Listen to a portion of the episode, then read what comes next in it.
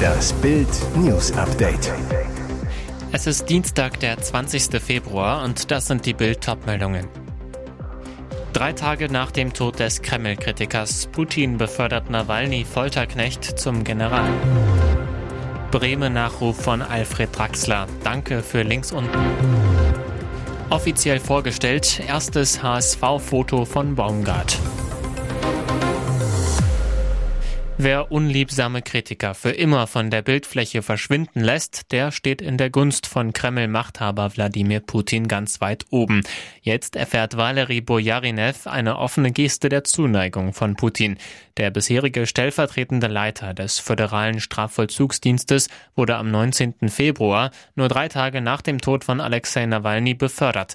Dabei soll Bojarinev persönlich für die Folter an Putins ärgstem Feind verantwortlich gewesen sein. Russischen Medienberichten zufolge soll Putin höchstpersönlich für die Beförderung gesorgt und am Montag einen entsprechenden Erlass unterschrieben haben. Ab sofort ist Bojarinev Generaloberst des Innenministeriums. Die Beförderungen wurden am Montag durch die Veröffentlichung des Präsidentendekrets in der Gesetzesdatenbank bekannt. Kreml-Sprecher Dmitri Peskov dementierte einen Zusammenhang zwischen dem Tod Nawalnys und den Beförderungen. Diese seien ein ganz gewöhnlicher Vorgang, sagte der Putin-Propagandist. Kreml-Kritiker Alexei Nawalny war am Freitag im Straflager mit dem inoffiziellen Namen Polarwolf in der sibirischen Arktisregion Jamal plötzlich verstorben. Der durch wiederholte Einzelhaft geschwächte Politiker soll bei einem Rundgang auf dem eisigen Gefängnishof zusammengebrochen und trotz Wiederbelebungsversuchen gestorben sein. Nawalnys Unterstützer machen Putin dafür verantwortlich und beschuldigen ihn des Mordes. Ein Nachruf für Andi Brehme von Alfred Draxler. Tschüss, Andi, und grüß bitte den Kaiser von uns. Andi Brehme ist tot. Der Mann, der uns zum Fußballweltmeister 1990 gemacht hat. Der Lieblingsschüler von Franz Beckenbauer. Nur 44 Tage nach dem Tod des Kaisers machte auch er für immer die Augen zu. Viel zu früh. Er wurde nur 63 Jahre alt. Der 8. Juli 1990, das WM-Finale in Rom gegen Argentinien. In der 85. Minute läuft Breme zum entscheidenden Elfmeter an. Mit rechts trifft er unten links ins Netz. Ich war sicher, dass ich ihn reinmache, hat er später gesagt.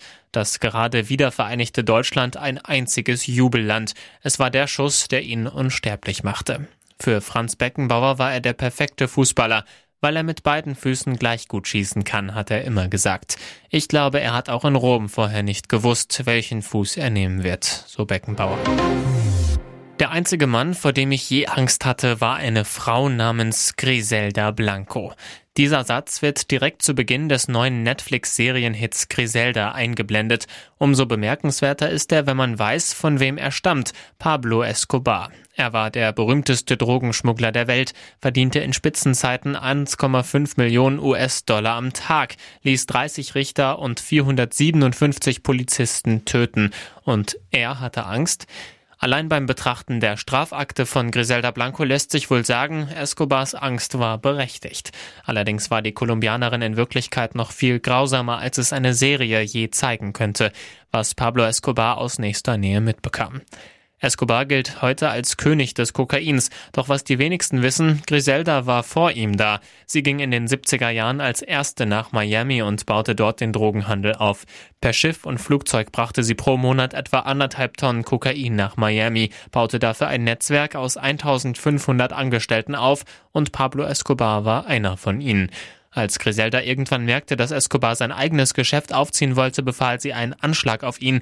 Der ging jedoch schief und die Beziehung endete in brutaler Feindschaft. Bis heute wird den beiden Partnern eine Affäre nachgesagt. Bewiesen ist das nicht, jedoch durchaus möglich. Die ganze Geschichte gibt's zum Nachlesen auf Bild.de. Der Hoffnungsträger ist da. Steffen Baumgart ist offiziell neuer HSV-Trainer. Am Dienstagmittag machte der Club den Neuzugang offiziell und veröffentlichte ein erstes Foto von Baumgart in Hamburg Trainingsjacke. Nach Bildinformationen erhält der Ex-Köln-Coach einen Vertrag bis 2025. Baumgart hat schon am Nachmittag die erste Trainingseinheit geleitet. Baumgart in der HSV-Pressemitteilung. Ich freue mich sehr, hier sein zu dürfen und auf die große Herausforderung. Es geht sofort los. Ich werde direkt mit den Jungs arbeiten. Das Ziel ist klar, da müssen wir nicht drum herum reden. Der Aufstieg. Schafft der HSV mit Steffen Baumgart den Aufstieg? Bild-App-User können darüber jetzt abstimmen. HSV-Vorstand Jonas Bold. Steffen Baumgart ist für seine emotional mitreißende Art bekannt. Es gilt, das Feuer, das wir entfacht haben, weiter aufrechtzuerhalten und unseren Weg zielgerichtet fortzusetzen. Merlin Polzin, Sven Höh und Loic Fave werden Baumgart als Co-Trainer unterstützen. Und jetzt weitere wichtige Meldungen des Tages vom Bild Newsdesk. Bodenpersonal im Ausstand. Darum streikt die Lufthansa ausgerechnet bis 7.10 Uhr. Wieder Stress für Menschen, die auf ein Flugzeug angewiesen sind, ob sie nun geschäftlich reisen müssen oder in den Urlaub fliegen wollen. Streik. Aber warum zu so einer seltsamen Zeit? Ab Dienstag 4 Uhr morgens bis Mittwochmorgen läuft der nächste Warnstreik des Lufthansa Bodenpersonals. Die Gewerkschaft Verdi gab bekannt, der Warnstreik endet am Mittwoch um 7.10 Uhr. Nicht 7 Uhr oder 8 Uhr, sondern 7.10 Uhr. Warum das? Dazu muss man wissen, betroffen sind Beschäftigte der deutschen Lufthansa, Lufthansa Technik, Lufthansa Cargo, Lufthansa Technik Logistik Services, Lufthansa Engineering und Operational Services und weiteren Konzerngesellschaften. Ein Verdi-Sprecher sagt zu Bild, um 7.10 Uhr endet die letzte Nachtschicht im Konzern, nämlich bei Lufthansa Cargo. Daher genau diese Zeit. Die Lufthansa rechnet damit, nur rund 20 Prozent der geplanten Flüge anbieten zu können. Passagiere werden gebeten, nur dann am Flughafen zu erscheinen, wenn ihr Flug nicht annulliert wurde.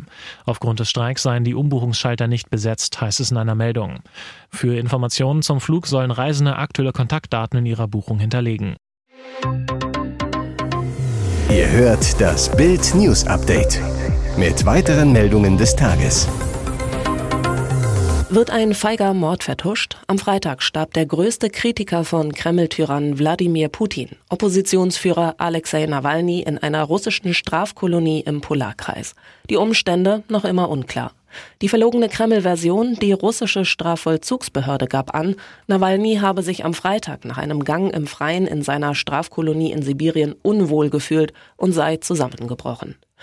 Offenbar hatten aber mehrere Beamte des russischen Geheimdienstes FSB nur zwei Tage bevor Nawalny im trostlosen Polarwolf-Gefängnis in Chab hoch am Polarkreis für tot erklärt wurde, dem Lager einen Besuch abgestattet. Sie schalteten einige der Sicherheitskameras und Abhörgeräte dort ab und demontierten sie, berichtet das russische Portal Gulagonet. Ebenso erstaunlich war die Geschwindigkeit, mit der die Behörden die Tragödie in dem abgelegenen Lager bekannt gaben und kommentierten, wie aus einer von der Menschenrechtsgruppe veröffentlichten Zeitabfolge hervorgeht. Dies deutet darauf hin, dass Nawalny deutlich früher starb, als vom Kreml behauptet.